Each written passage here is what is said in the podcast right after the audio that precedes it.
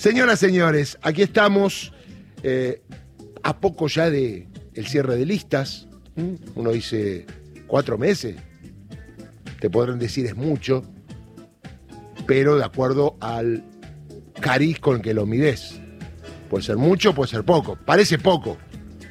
En una semana donde se van a juntar Alberto Fernández, presidente de los argentinos, y Cristina Fernández de Kirchner, vicepresidenta de los argentinos, en el Congreso de la Nación, caja de resonancia de la democracia.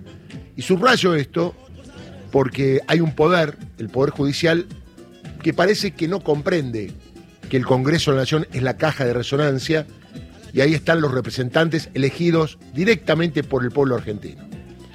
Digo esto porque en el marco del pedido de juicio político, esta crisis institucional grave que hay, aunque algunos no la quieren ver, Vamos a ver qué hace los miembros de la Corte este miércoles. Tienen que estar sentaditos ahí en un corralito. A veces van algunos, a veces van todos. Hay uno que ya no va porque está de licencia, Carlos Rosenkrantz. Quedan los otros tres. Desde la Corte hacen salir operaciones como que todavía no fueron invitados. Pregunto, ¿tienen que ser invitados oficialmente? ¿El gobierno pensará en no invitarlos? Bueno, esto lo vamos a ver en el día de hoy.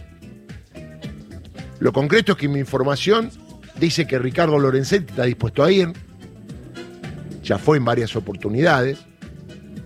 Recordemos que él llegó a la corte de la mano de Néstor Kirchner. Cuando cayó por juicio político en parte y otros renunciaron, la Corte de los Milagros, creada por Carlos Saúl Menem. Así que habrá que estar atento porque la hoja de ruta de Alberto Fernández, más allá de hacer un balance de lo que lleva hecho hasta ahora, lo que está pendiente, las cuestiones económicas, las cuestiones de deuda con el Fondo Monetario Internacional y sobre todo la cuestión del Poder Judicial. Porque nos volvemos a situar en la misma situación que en marzo del 2020, cuando él habló de la reforma judicial, de nombrar un nuevo procurador. Es más, se propuso al juez federal Daniel Rafecas y nunca pasó nada. Se habló de crear juzgados federales, juntándolo con los juzgados de instrucción para que haya muchos jueces federales y unificar los tribunales orales, para que no solamente estén los tribunales orales poquitos, que hay acá en la capital federal, sino que haya varios, para evitar concentración de poder, jueces amigos, jueces que hace mucho tiempo que están, miembros de los tribunales orales que están más en la política o en el acercamiento al poder de turno que en aplicar la ley y cumplir con el Estado de Derecho. Nada de eso se hizo, con lo cual Alberto Fernández tendrá que explicar por qué no lo hizo. Y en aquel momento podríamos decir que la Corte ya era un desastre, pero ahora ya es impresentable e insostenible. En vez de, atento a lo que dijo Alberto, la Corte y los tribunales superiores, después de la Corte, tomar cartas en el asunto y decir, bueno, mirá, nos están apuntando, 2020. No, todo lo contrario. Ya es un asco el servicio de justicia y es impresentable la situación de cada uno de los miembros del Poder Judicial. No lo digo solamente por este contubernio y querer avasallar tanto al Poder Ejecutivo, elegido por el pueblo, como el Poder Legislativo, también elegido por el pueblo, sino el tema de dejar de lado el Estado de Derecho, no aplicar la ley. A ver, esto es fuerte lo que le voy a decir. Hubo jueces y fallos de la Corte que eran inconstitucionales. ¿Pero cómo? Inconstitucional es una ley. No. Los jueces actuaron fuera de la ley. ¿En qué caso? En la condena a Cristina. Vamos a ver, porque ahora el 9 de marzo vamos a saber los fundamentos. Y parece que están teniendo problemas para escribir y justificar por qué la condenaron a Cristina. ¿Se acuerda que se hablaba de 51 obras? Solamente en tres. Aparentemente hubo irregularidades, que no implica que haya habido un delito Y resulta que las pericias parece que no cierran, con lo cual de qué se disfraza el tribunal ahora, ahora que tiene que escribir, más allá de los alaridos de los fiscales y de que asociación ilícita, que es justicia o corrupción. ¿Se acuerdan los gritos de los fiscales del equipo de Liverpool? Entonces todo cierra con todo y hay mucha expectativa. Tenemos que tener algo en claro los ciudadanos. Va a haber cadena nacional. Por favor, le pido al presidente que si van los miembros de la Corte, le digan la cara lo que piensa el pueblo argentino de cada uno de ellos. Para que queden bien expuestos. Porque más allá que después digan no va a pasar nada, ya sabremos de qué lado se para uno y de qué lado se para otro. Y esto es muy importante, visibilizar una situación que usted cree que esto de la Corte es de ahora, no, ahora está visibilizado, pero viene desde que Macri ganó las elecciones. ¿Y quién decía que nombraron a dos jueces por decreto? Un grupo de periodistas. ¿Quién decía de Rodríguez Simón que era de Lucep y le pegaba a la gente en la calle? Un grupo de periodistas. ¿Quién decía que trasladaban a jueces de distintos juzgados a los juzgados donde estaba la causa contra Cristina? Un grupo de periodistas. ¿Quién decía que estaban armando la Cámara Federal con Bruglia y Bertuzzi para direccionar todas las causas contra Cristina?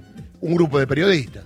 ¿Quién decía que la Cámara de Casación Federal estaba armada para hacer el contubernio con Macri y en vez de hacer política Macri, se la hacían los miembros del Poder Judicial?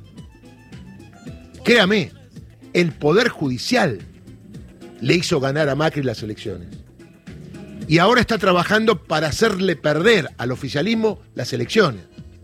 Cualquiera que venga acá y diga, Che, pero la Corte Suprema no resuelve cuestiones de hecho y prueba respecto de los ciudadanos. Sí, en cualquier país del mundo. Acá no. Acá están en la política. Acá los miembros de la Corte, algunos de ellos tienen ambiciones políticas. Y por suerte, con este juicio político, se acabaron las ambiciones políticas. Porque Horacio Rosati deberá dar explicaciones acerca de por qué solamente hay una gotera en el despacho de Silvio Robles que queda al lado de él. De él. Y como muchas otras explicaciones. Así que, señoras y señores, semana importante. Porque por esta semana el tema de los candidatos del Frente de Todos bajaron los decibeles porque están en otra cuestión, que es lo que va a pasar el próximo miércoles. Y sobre todo, cómo se sigue legislativamente. Porque hay muchas cosas que resolver más allá de esperar hasta las elecciones finales de octubre y eventualmente esa hay balotage en noviembre. Así que, más que nunca, el primero de marzo, Alberto Fernández, Cristina Fernández, legisladores, el pueblo quiere saber de qué se trata. Y quiere saber de qué se trata lo que viene. Porque la democracia que cumple 40 años no se merece ni un poder judicial funcionando como funciona, ni una Corte Suprema como la que tenemos. Usted me dirá, recordando a Gustavo Campana, pero Darío, si en todos los golpes los miembros de las Cortes reivindicaron con sus firmas y acordadas como si no hubiese pasado nada.